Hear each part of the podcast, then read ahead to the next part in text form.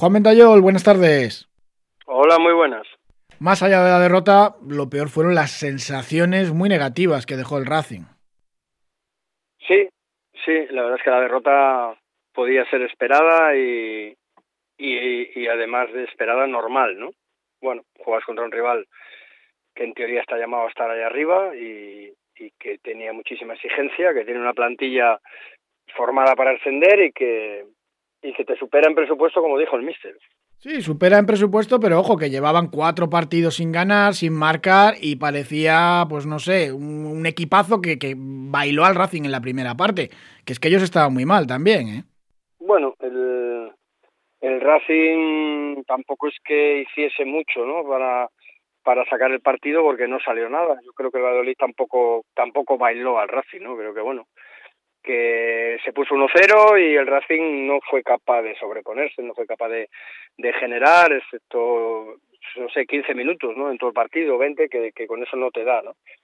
Pero bueno, yo creo que lo peor es la sensación que se te queda, que si sumamos a las bajas que vas a tener para el próximo partido y que, bueno, si además de eso, pues te tienes que autoconformar ya porque, porque bueno, pues porque parece ser que que bueno, que la ilusión llegó hasta donde llegó, tal como, como escuchamos en la rueda de prensa, que bueno, pues que tenemos lo que tenemos, tenemos el presupuesto que tenemos, tenemos los jugadores que tenemos y nos da para lo que nos da. Entonces, bueno, yo sí creo que, el, que mirándolo así, la situación del Racing es buena. Estamos eh, a mitad de tabla. Es la primera vez que tenemos más equipos por encima que por debajo, creo.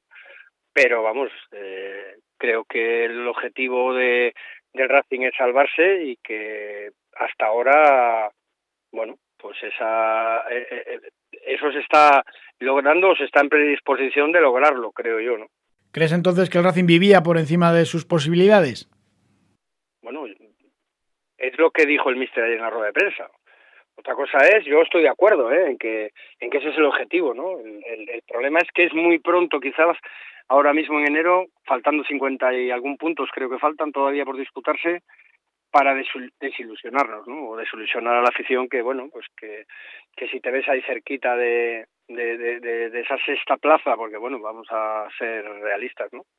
La ilusión es el poder, como mínimo, poder participar, eh, tal y como iba el, el, equipo, como un tiro, el, el poder participar en el playoff, ¿no? Que eso es un sueño, que es una, utopía, pues bueno, quizás sí. Que esto quizás ha sido un baño de realidad, ¿no? Lo que nos ha pasado en enero, que es cierto que la competición se ha parado durante mucho tiempo y que, bueno, pues que al Racing le ha afectado negativamente, parece ser, ¿no? También es verdad que ayer no contabas con dos jugadores que yo creo que son diferenciales, ¿no? Por la, por la calidad que tienen y porque en esta categoría para el Racing han sido fundamentales, ¿no? Como Martín y Arana a ellos se va a sumar Íñigo Vicente el domingo, que tampoco puede estar que ve la quinta amarilla. Los tres de arriba, pues quizás más determinantes. Sí, sí, creo que es la, una baja muy significativa o la más significativa de todas, aunque también es verdad que el terreno de juego en el que se va a jugar el domingo no es el apropiado para él, ¿no? Porque creo que creo que está en no muy buenas condiciones, ¿no?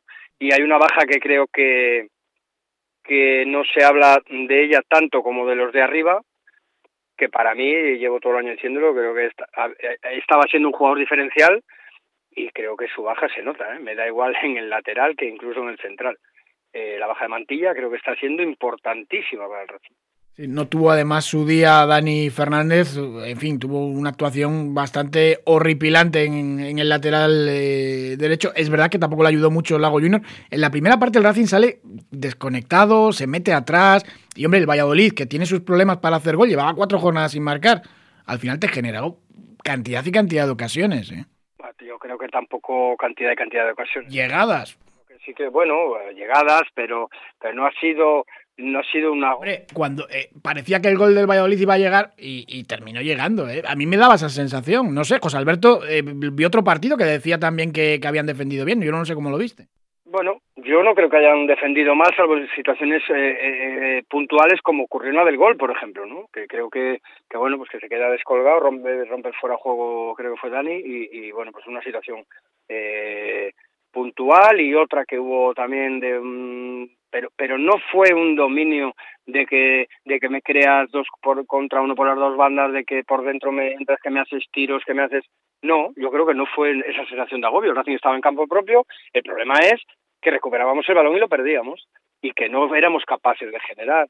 Que es verdad que la banda derecha fue un auténtico desastre, creo que que las ayudas de los centrocampistas, si ya Íñigo Vicente de por sí normalmente le cuesta y si en el otro lado también, pues te crea, te crea mucha desigualdad en cuanto a, a la hora de, de los pares de defender, ¿no? Pero bueno, eso obliga a que los dos ejes se metan mucho, que haya que acudir uno de ellos a bandas. Peque defensivamente no es un futbolista que hace mucho, hace mucho trabajo, pero que no está acostumbrado a, a, acercarse como, como segundo delantero, a bajar, a hacer estas ayudas a, a, los ejes. Y bueno, creo que es, que es una, una descompensación. Pero bueno, creo que es un partido que tenías muchas posibilidades de perder ante un rival superior a ti. Y yo, de verdad, yo quiero ver la botella medio llena, ¿no? Porque porque lo fácil ahora es unirse al desánimo ya que hemos perdido tres partidos y que podemos perder cuatro y que no sé qué. Creo que el Racing tiene que sumar una cifra de puntos. Me duele ser realista o quitar la ilusión, pero las cosas son como son. Quizás el Racing hizo más puntos primero de los que tenía que haber hecho, ¿no? O de los que se presumía que podía hacer. Entonces, esto es una cifra que tienes que alcanzar y que te da igual sumarlos primero que después, ¿no?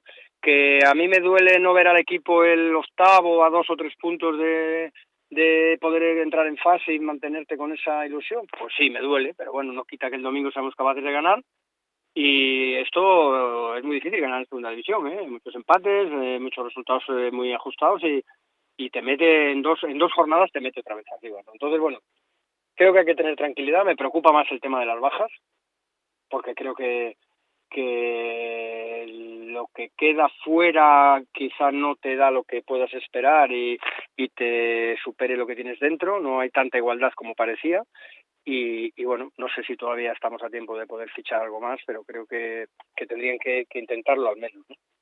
Algo va a llegar, pero no hay mucho margen salarial, con lo cual, pues bueno, algún cedido, algo sí va a llegar o eso, eso intentan. ¿No te preocupa también desde el banquillo cambios tarde, falta de, plan B? Eh, no se ha visto mucha mejoría en estos tres partidos, ¿eh?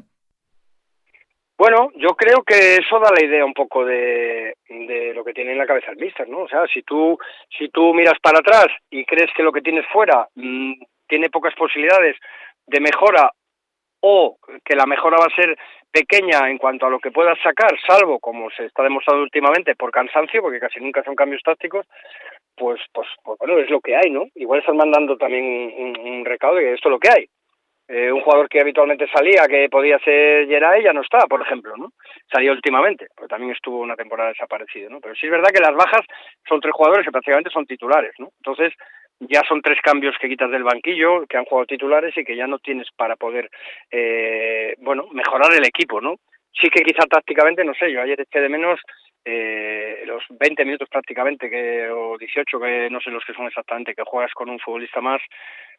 Creo que no hubo absolutamente ni una sola eh, llegada por fuera, ni, ni una superioridad, ni, ni buscar dos contra uno, ni sacar un centro, ¿no? Entonces, bueno, creo que eso sí que lo eché de menos, que con uno más el, el haber el haber abierto el, el, el, sistema y haber jugado con gente pegada a la cal y, y, y, provocar que ellos se abriesen más. ¿no? Por dentro se veía que era imposible. Juan Mentayol, muchísimas gracias, como siempre. Un abrazo. Gracias a vosotros.